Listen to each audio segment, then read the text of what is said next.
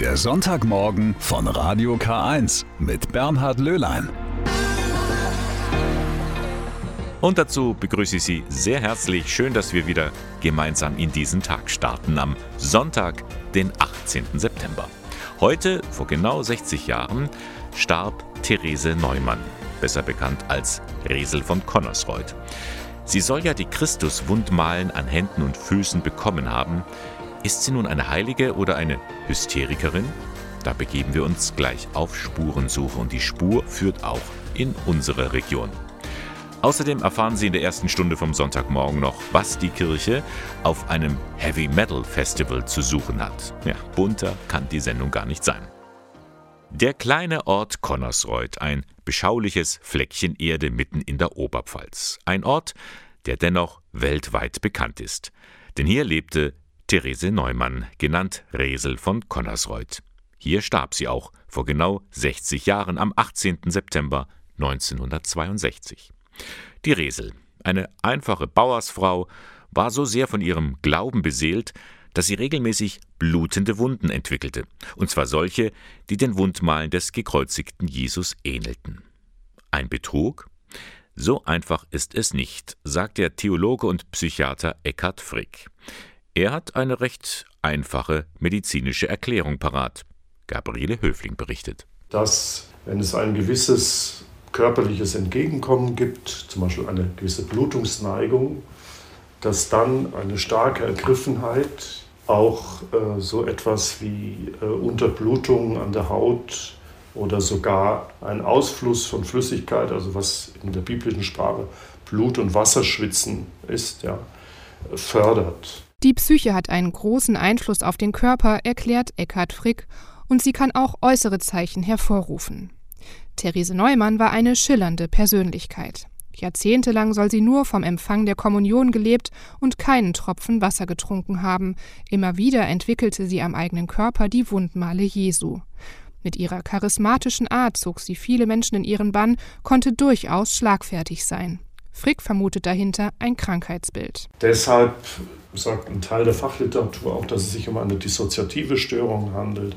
Also, dass sie einen Persönlichkeitsanteil hatte, wo sie mit beiden Füßen auf der Erde stand und einen anderen hatte, wo sie Phänomene hat, die gewissermaßen abgespalten waren von dieser zunächst einmal greifbaren äh, sozialen Persönlichkeit. Vermeintliches Leben ohne Essen und Trinken, Wundmale, Manche deuten so etwas aber auch als Wunder, als übernatürliches Wirken Gottes.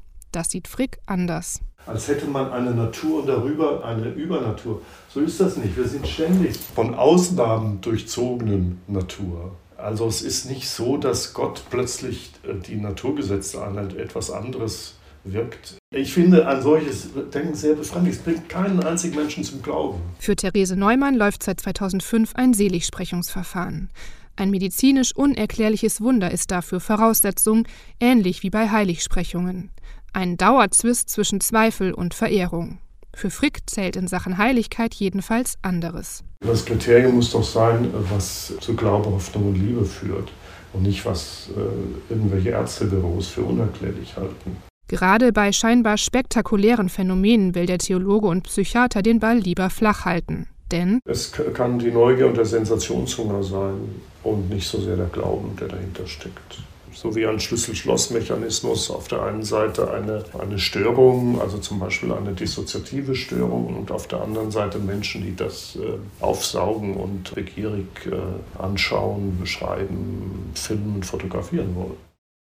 Seltsam ist das schon. Ein Bauernmädchen, das plötzlich Aramäisch spricht, das die blutenden Wundmale Christi an sich trägt und jahrzehntelang auf Nahrung verzichtet. So kennen wir Therese Neumann, genannt Resel von Connersreuth. Vor 60 Jahren ist sie gestorben.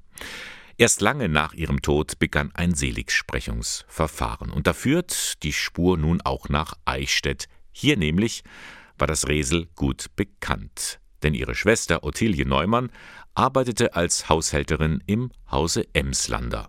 Hierher kam Therese oft zu Besuch. Der mittlerweile verstorbene Willi Emslander konnte sich noch gut an sie erinnern. Da ist die Resel durch unseren Gemüsegarten gelaufen mit ausgebreiteten Händen. Ich habe es zurückgehalten und habe gesagt, Resel, darfst nicht durchlaufen. Was meinst du, was der Mama schimpft? Die Resel hatte eine Schauung, eine Vision in unserem Garten. Und das war natürlich dann für uns eine Viecherei, weil wir gesagt haben, ja Mensch, Resel, was hast du da gesehen? Wir haben für nichts gesehen. Und mein hat gesagt, Burm, da kann ich Ihnen gar nicht helfen. Bis zu seinem Tod war Emslander Mitglied im Verein Konnersreuter Ring. Ebenso wie Anneliese Dendler, auch sie ist mittlerweile verstorben. In unserem Tonarchiv haben wir eine Aussage von ihr gefunden, wie sie einmal der Resel auf dem Eichstätter Friedhof begegnet ist. Und ich muss schon gestehen, ich war sehr neugierig. Ich wollte ihre Stigma sehen. Aber sie hat so schwarze Stutzerle getragen. Ich habe aber den Ansatz gesehen von ihren Stigmas, also so blau unterlaufen. So. Eichstätt, das war für Therese Neumann eine zweite Heimat. Auch heute noch können sich viele an sie erinnern, zum Beispiel die Künstlerin Lee Portenlänger. Ich persönlich habe die Resel auch mal gesehen. Also die hat dann meine Mutter besucht. Ja, ich war da Kind, vielleicht elf Jahre alt und dachte, ja, also eigenartig, was ist denn das für eine Bauersfrau? Was haben die denn alle mit der? Also ich habe das als Kind etwas profan angeschaut. Für Kinder war das damals doppelt schwierig zu verstehen, was mit der Resel los ist. Aber es gab auch welche, die schnell einen Draht zu ihr gefunden haben, sowie der frühere Bürgermeister Josef Schmidt-Ramsel. Dass er dem Connersreuter Ring angehört, das hat er seinem Vater zu verdanken. Schmidt-Ramsel erinnert sich an einen Satz, den sein Vater vor seinem Tod gesagt hatte. Wenn ich einmal nicht mehr bin, dann gehst du in Connersreuter Ring. Dann habe ich zu meinem Vater gesagt, du, das doch der Hans, also das ist mein Bruder, das doch der machen. Dann hat mein Vater zu mir etwas gesagt, wo es keinen Widerspruch mehr gab. Wenn ich sage, du magst es, dann magst es du. Und wenn ich dich meine, dann meine ich dich. Damit war für mich klar, ich trete diesem Kreis bei. Nicht jetzt nur, weil es mein Vater gesagt hat, sondern weil ich da schon dieser Überzeugung war, dass die Sache an sich was Gutes ist.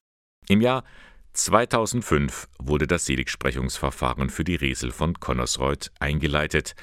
Josef Schmidt-Ramsel findet das in Ordnung. Entscheidend ist das für ihn aber nicht. Die Resel ist für mich jetzt eine Heilige und ich rede mit der Resel. Die Resel von Connersreuth, ob selig oder nicht, mit der Art, wie sie das eigene Leid angenommen hat, ist sie ein Vorbild für viele Menschen und das ist schon viel. Heute, auf den Tag genau vor 60 Jahren, ist sie gestorben.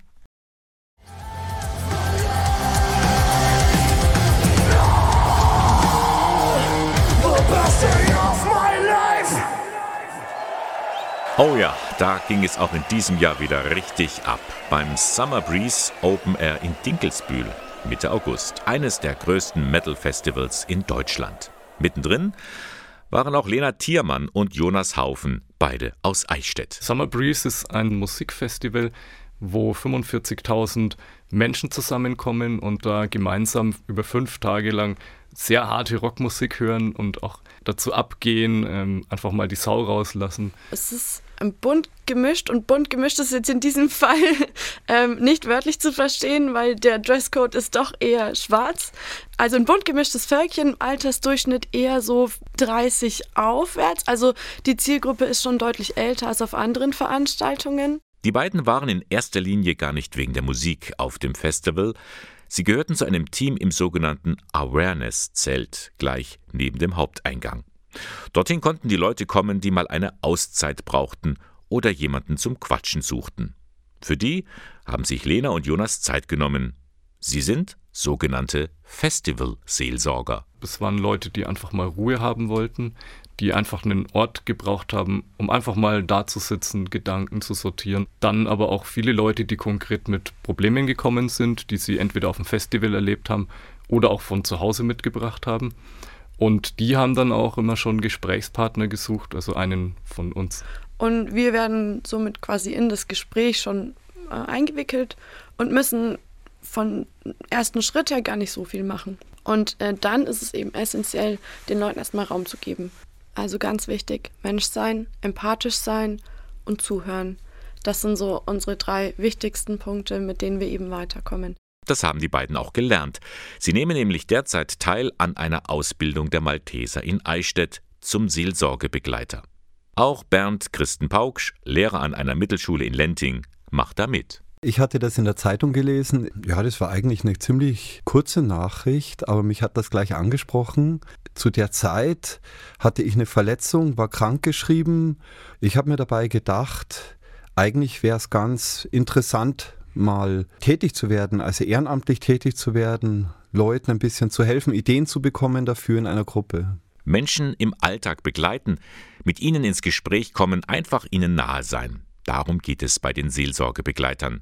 Und das kann eigentlich überall sein. Wir hatten über Volksfeste, Altstadtfeste gesprochen. Wir hatten darüber gesprochen, an Wanderwegen aufzutauchen oder ähm, eben in der Natur mit den Leuten rauszugehen. Wir hatten darüber gesprochen, dass vor allem wir Studenten uns möglicherweise in der Hochschule einbringen können. Das sind so Orte, die wir uns vorstellen können. Oder eben auf einem Festival wie beim Summer Breeze. Kirche und Heavy Metal Fans. Das passt. Erstaunlicherweise kannten uns ganz viele schon. Ähm, das Konzept gibt es nämlich schon seit, ich glaube, zehn Jahren. Viele haben uns gezielt gesucht und gesagt, hey, ich war in den letzten Jahren schon bei euch. Super cool, dass ihr wieder da seid. Ich habe mich total auf euch gefreut, weil ich wusste, ich kann da hinkommen. Dann hatten wir aber auch wiederum andere, die erst gar nicht verstanden haben, dass wir von der Kirche sind. Und ähm, als sie dann eben diesen Aha-Moment hatten, gesagt haben, boah, mega cool, dass ihr auch hier seid. Wir freuen uns da total drüber, ähm, da mal drüber sprechen zu können. Vor allem hier in so einem, in so einem Rahmen, wo man es nicht erwartet.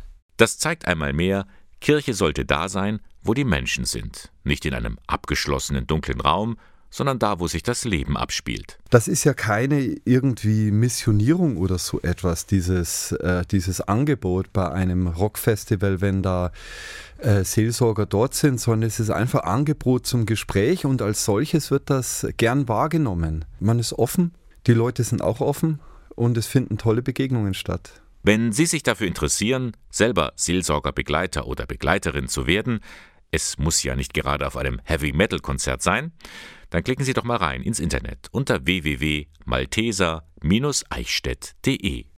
Da wurde wirklich hart gerungen vor über einer Woche in Frankfurt bei der vierten Vollversammlung des Synodalen Weges. Mit diesem synodalen Weg will die katholische Kirche Konsequenzen ziehen aus den vielen Fällen von sexuellem Missbrauch. Und das heißt konkret, die katholische Kirche soll ihre Strukturen ändern, damit so etwas nie wieder passiert. Viele sind sich einig, es braucht eine erneuerte Sexualmoral. Aber nicht alle sehen das so. Einer, der den Grundlagentext in der vergangenen Woche abgelehnt hatte, das war der Eichstätter Bischof Gregor Maria Hanke.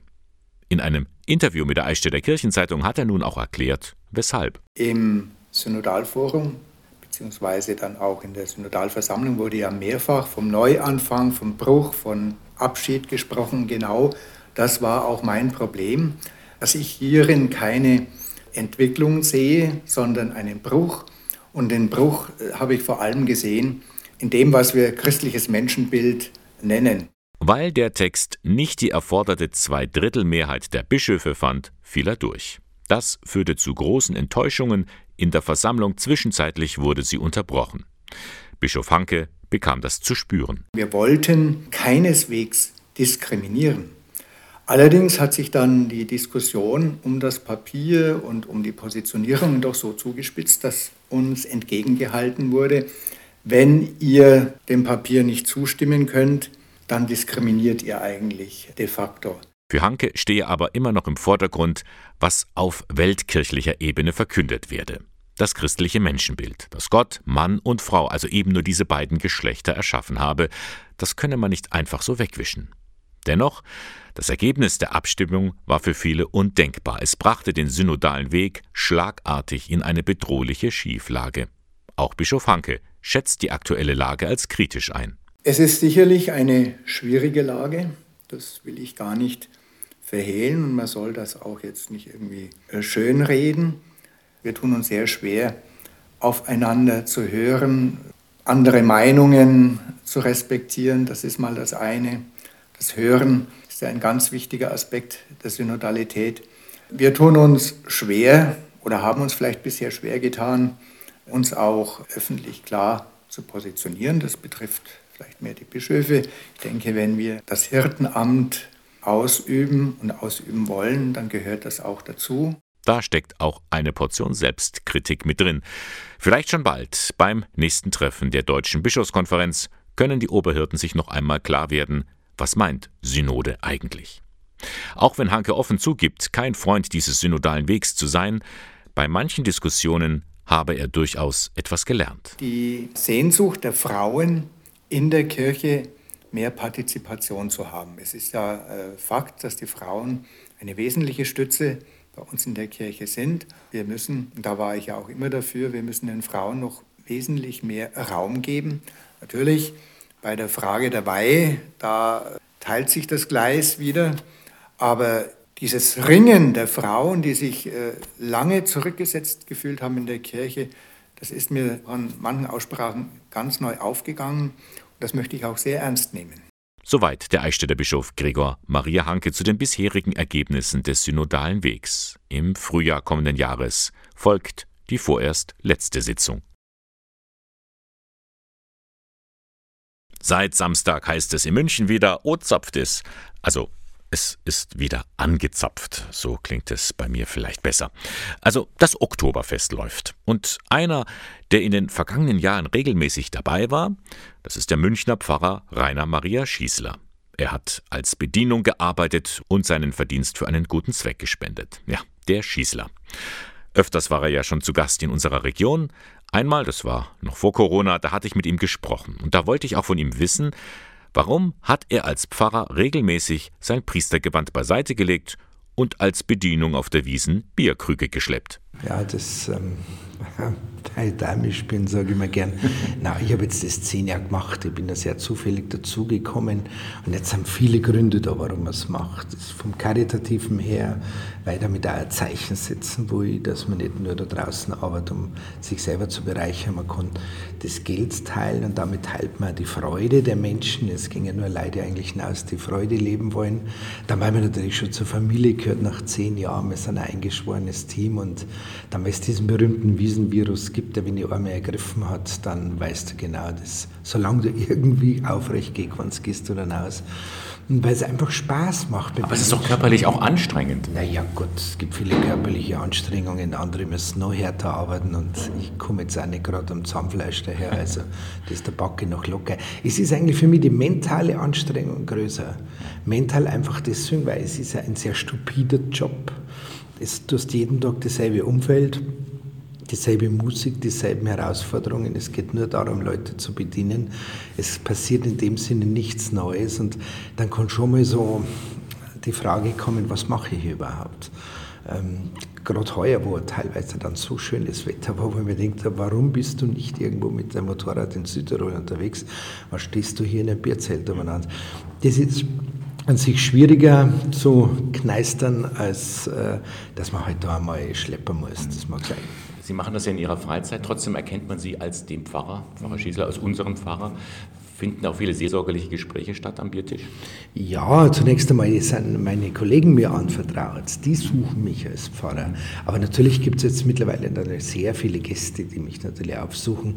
Es darf man sich das aber nicht so erwarten, dass man da abends, wenn der Megaparty ist, dazwischen über irgend Gott der Welt spricht es gibt so Nischen, so untertags, während der Mittagswiesen, wo es halt ruhiger ist. Und dann kann man mit den Leuten darüber reden. Aber ich muss sagen, auch das ist eine enorme Anstrengung. Es ist was anderes, ob jemand zu dir in ein Fahrbüro kommt und das Seelsorgsgespräch sucht oder du sitzt in einer Bierzeit und hinten spulen äh, Kölle Lauf, was weiß ich, gell? und du äh, sollst dir da über irgendwelche dogmatischen ähm, Vorgaben diskutieren. Ja, auf das Oktoberfest lässt Pfarrer Rainer Maria Schießler nichts kommen. Doch mit knapp 60 Jahren wurde ihm der Job dann zu viel, auf der Wiesen arbeitet er nicht mehr. Begeistert ist er aber nach wie vor von diesem Volksfest und das kann man nun nachlesen in seinem neuen Buch Wiesenglück, eine Liebeserklärung. Coldplay und Paradise, nun paradiesische Zustände, die gab es im Lauf der Kirchengeschichte nur selten. Nehmen wir zum Beispiel das 16. Jahrhundert. Der Ingolstädter Historiker Markus Hermann beamt uns jetzt mal zurück in diese wirre Zeit. Da war viel los, da war die Reformation erst äh, ausgebrochen, 1517. Natürlich hat es äh, sehr die Zeit geprägt. Die Bilderstürmer, die Tendenz, die Gotteshäuser freizuräumen von allen Bildnissen, das war eine der radikalen Seiten der Reformation. Auch Ingolstadt blieb von diesem Chaos nicht verschont. Einzig das Liebfrauenmünster, das war so etwas wie der Fels in der Brandung. Das Münster war die Perle im Herrschaftsgebiet von äh, Albrecht V., dem damaligen Herzog von Bayern. Und er wollte für die Universitätskirche einen repräsentativen Altar, weil die Universität war ja in Ingolstadt angesiedelt. Münster ist ja die größte Kirche in der Diözese und äh, als Universitätskirche hatte sie eine enorme Bedeutung. Ja. Und für so eine wichtige Aufgabe braucht es einen bedeutenden Künstler. Der Herzog wählte sich für die Bilder am Hochaltar den Künstler Hans Mielich aus München. Der war sicher der bedeutendste Maler seiner Zeit in München. Er hat auch viele Porträts gemahlen von Adligen und so hat er auch den Auftrag gekriegt, für eben dieses große Werk im Münster den Hochaltar auszumalen mit 91 Bildern. 91 Bilder und Markus Hermann kennt sie alle, denn er hat ein Buch darüber geschrieben, einen Roman. Das Ausrufezeichen Gottes heißt er. Das Buch handelt davon, wie die Bilder am Hochaltar im Liebfrauenmünster entstanden sind. Ja, es gibt verschiedene Zyklen, äh, die dargestellt werden. Also es gibt zum einen den Passionszyklus, also wo Jesus im Mittelpunkt steht. Es gibt einen Marienzyklus, wo die Gottesmutter häufig vorkommt. Es gibt auch den Zyklus der Sündenvergebung. Das ist alles auf der Vorderseite. Richtig interessant aber wird es auf der Rückseite. Wenn man im Kirchenschiff um den Altar herumgeht, dann sieht man das große Bild der heiligen Katharina, wie sie lehrt, vor den Professoren der Universität. Katharina war damals nach der Gottesmutter Maria die meistverehrte Heilige. Also äh, es gab da auch eine Wallfahrt auf den Sinai, wo das Kloster ist und wo ihr Leichnam geborgen wird. Und sie galt als sehr gelehrte Frau. Sie lebte ja im vierten Jahrhundert und sie hat ja äh, heidnische Philosophen bekehrt nach der Legende durch ihr Wissen und durch, ihr, durch ihren Verstand, obwohl sie noch sehr jung war. All das erfährt man, wenn man den Roman von Markus Hermann liest, auch wie die Bilder entstanden sind. Und besonders spannend ist die Episode, wie einige der Bilder beim Transport nach Ingolstadt in die Hand von Räubern fiel. Ja gut, das habe ich mir ein bisschen dichterische Freiheit genommen. Das ist ein bisschen romanhafte Züge, hat es schon. Aber es hätte ja so sein können, also man weiß es ja nicht mehr, wie es genau war. Na gut, da mischen sich eben Fakten und Fiktion. Auf jeden Fall hat das Buch auch mich angeregt, mal den Hochalter im Liebfrauenmünster mit seinen 91 Bildern genauer anzuschauen. Das lohnt sich. Und auch die Lektüre des Romans von Markus Hermann, Das Ausrufezeichen Gottes. Erschienen ist das Buch im Verlag Idea. Hm, das klingt lecker. Film und Essen, Kino und Küche. Alles zusammen, das bietet ein kulinarischer Filmabend an. Am Samstag, 15. Oktober im Tagungshaus Schloss Hirschberg bei Ballengries. Was man da erwarten kann, das erzählt uns der Referent dieses Abends, Thomas Kroll. Er ist Mitglied der Katholischen Filmkommission und leitet im Erzbistum Hamburg das Referat Verkündigung. Der kulinarische Filmabend ähm, geht über drei bis vier Stunden. Wir beginnen mit einem Aperitif und wir beenden das Ganze auch mit einem Digestiv. Und dazwischen haben wir eine bunte Mischung aus einerseits Filmausschnitten, die sich um kulinarisches drehen und äh, drei Gängen eines Menüs. Kroll hat schon immer viel mit Filmausschnitten gearbeitet, bei Vorträgen oder Exerzitien. Und wie er mal so mit einem Koch am Abend zusammensaß, hat er die Idee, warum nicht beides verbinden, Essen und Kino. Also man sagt ja, Essen hält Leib und Seele zusammen. Das kann man ganz lapidar verstehen. So, ähm, wir können aber auch dann noch mal ein bisschen näher hinschauen. Also wer sind wir als Menschen? Oder ein solcher Abend dreht sich ja auch um Aufmerksamkeit und Genuss. Wir schlingen ja nicht etwas in uns hinein. Oder aus der christlichen Perspektive, wir essen gemeinsam. Ja, das macht jeder Mensch oder das machen viele Menschen in ihren Familien und und und. Aber da ist ja auch noch mal so eine tiefen Dimension und die möchte ich auch an so einem Abend nicht äh, verschweigen. Ein Abend für alle Sinne. Dazu trägt auch der Küchenchef Anton Glasner und sein Team bei. Alles in allem soll es ein schöner Abend werden, sagt Thomas Kroll. Wir essen eben gemeinsam, das heißt, wir können uns auch noch mal darüber austauschen miteinander. Ja, und wir können etwas von dem speisen und essen und trinken, was wir vorher gesehen haben. Der kulinarische Filmabend am Samstag, 15. Oktober von 18.30 Uhr bis 22.30 Uhr im Tagungshaus Schloss Hirschberg. Veranstalter ist der Bereich Medien des Diözesan Bildungswerks. Alle Infos finden Sie im Internet. Klicken Sie rein unter www.bistum-eichstätt.de.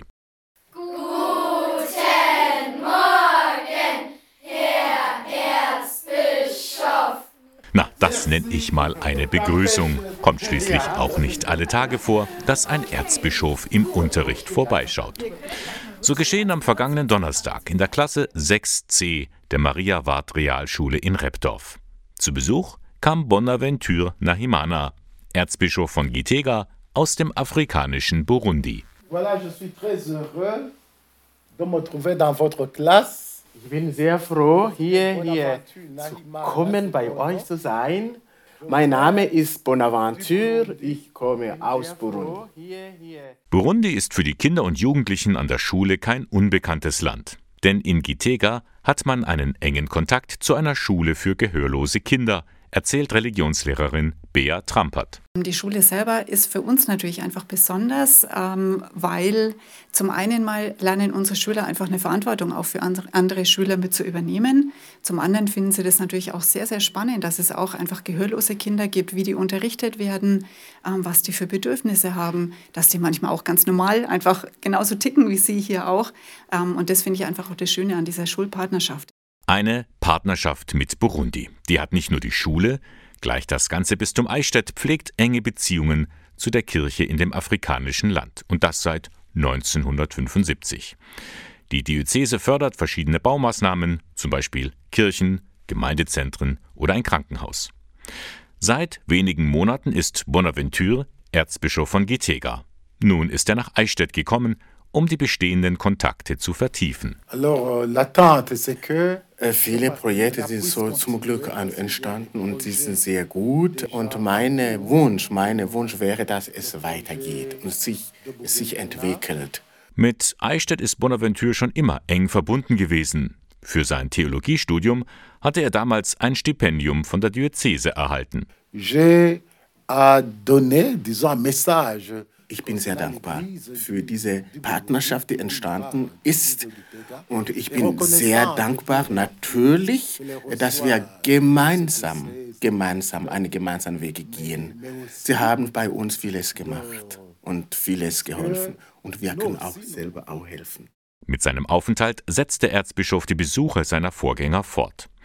Dass diese Partnerschaft nun schon so lange dauert, liegt vor allem an den Menschen, die sie seit vielen Jahren pflegen, meint der Referent für die Weltkirche im Bistum Eichstätt, Gerhard Rott. Ich denke zum Beispiel an eine Gruppe in Ingolstadt äh, um den Pfarrer Klaus Mayer herum, die sich ganz engagiert einsetzen für eine Gemeinde im Großraum von Gitega, die da immer wieder Aktionen machen, Geld sammeln, aber auch sehr viel Informations- und Bildungsarbeit machen, damit die Menschen bei uns verstehen, wie das Leben in Burundi eigentlich aussieht.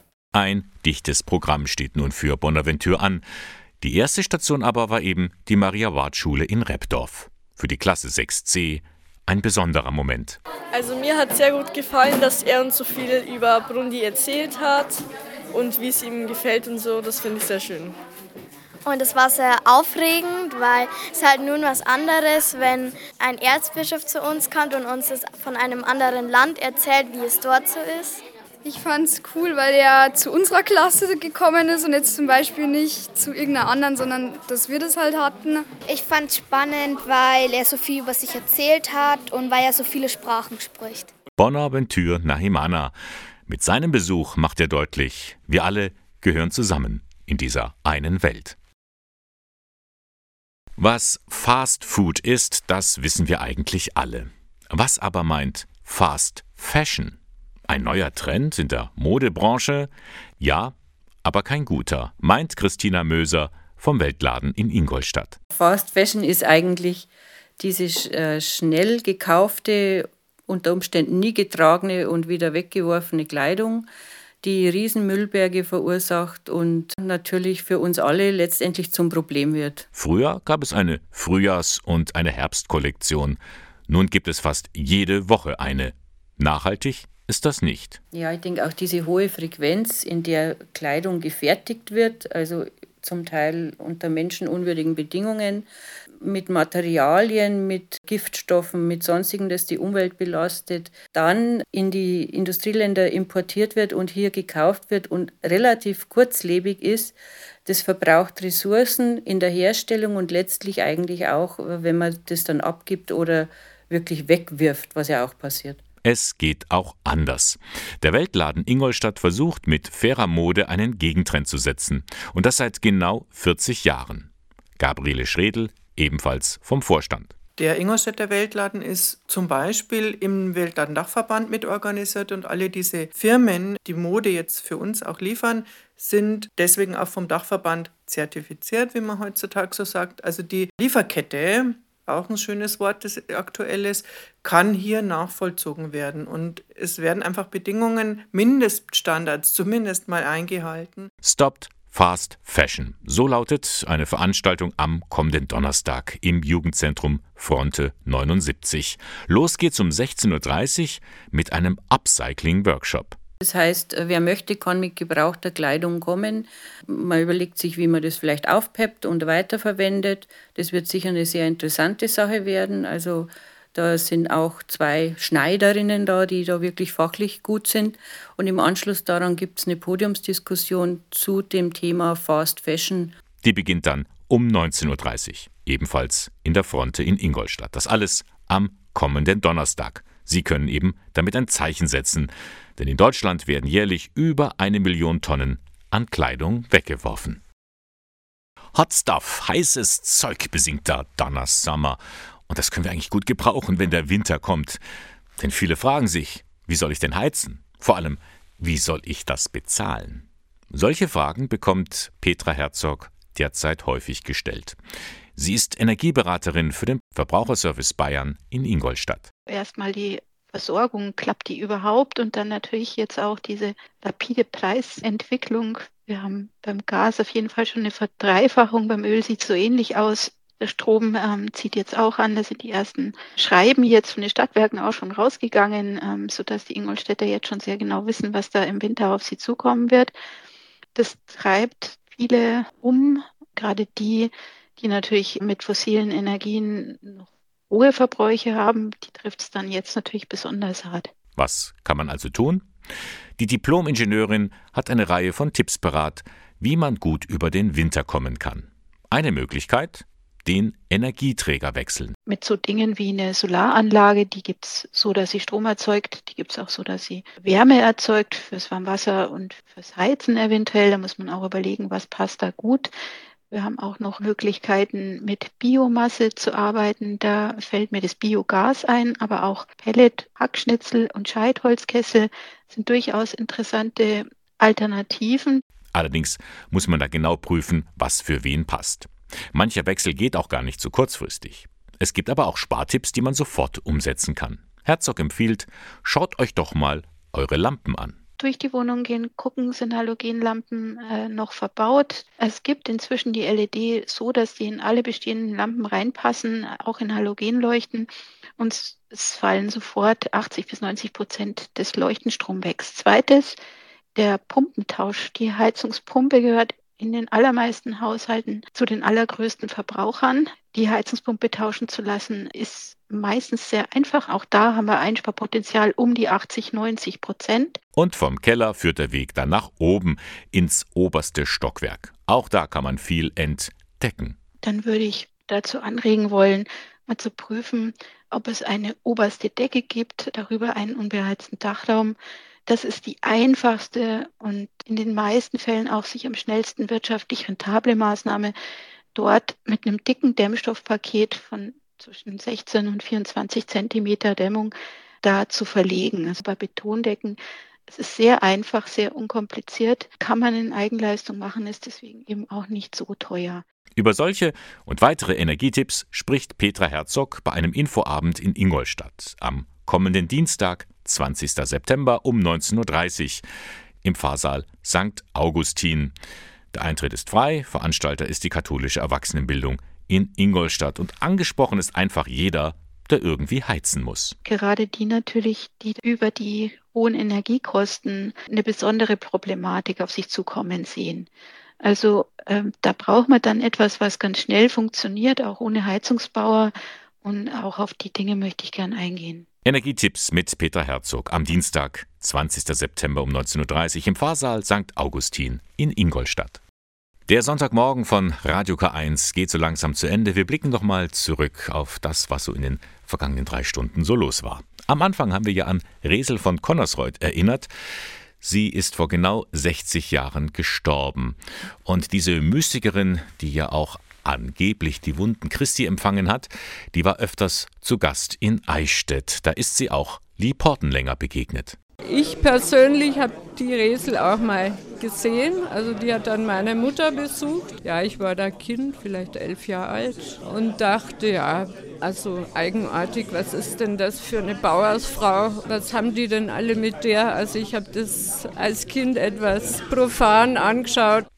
Dass die Kirche auch auf einem Heavy Metal Festival zu finden ist, davon haben wir auch in der heutigen Sendung berichtet. Jonas Haufen war mit dabei als Festival-Seelsorger beim Summer Breeze in Dinkelsbühl, wo es wirklich hart zuging, wo die Leute aber wirklich erstaunt waren, dort die Kirche anzutreffen. Also ich habe durchwegs positive Erfahrungen gesammelt.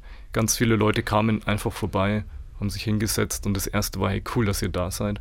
Aber auch dann nach den Gesprächen oder so war immer ein Dank oder wenigstens ein Funkeln in den Augen oder eine gelöste Seele dann da und das, das habe ich auf jeden Fall mitgenommen. Also ich hatte überhaupt keine Erfahrung ähm, gemacht mit Leuten, die gepöbelt hätten oder die gesagt haben, das ist nicht okay, was ihr da macht. Und dann haben wir uns auch noch mit dem Hochaltar im Liebfrauenmünster in Ingolstadt beschäftigt.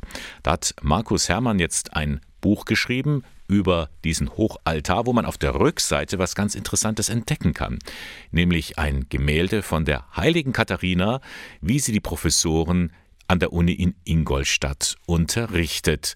Das alles ist in diesem Buch nachzulesen. Katharina war damals nach der Gottesmutter Maria die meistverehrte Heilige. Also äh, es gab da auch eine Wallfahrt auf den Sinai, wo das Kloster ist und wo ihr Leichnam äh, geborgen wird. Und sie galt als sehr gelehrte Frau. Sie lebte ja im vierten Jahrhundert und sie hat ja äh, heidnische Philosophen bekehrt nach der Legende durch ihr Wissen und durch, ihr, durch ihren Verstand obwohl sie noch sehr jung war. Markus Herrmann können Sie auch persönlich begegnen. Am kommenden Mittwoch spricht er im Haus der Stadtkirche in Ingolstadt über seinen neuen Roman und wird daraus auch einiges vorlesen. Am Mittwoch um 19.30 Uhr, Haus der Stadtkirche Ingolstadt, Hieronymusgasse 3. Herzliche Einladung. Und das war der Sonntagmorgen von Radio K1, dem Kirchenfunk im Bistum Eichstätt. Sie finden uns dort in der Luitpoldstraße 2. Redaktion und Moderation der Sendung Bernhard Löhlein. Ich wünsche Ihnen jetzt noch einen schönen Sonntag. Freue mich auf das nächste Mal wieder mit Ihnen. Bis dann.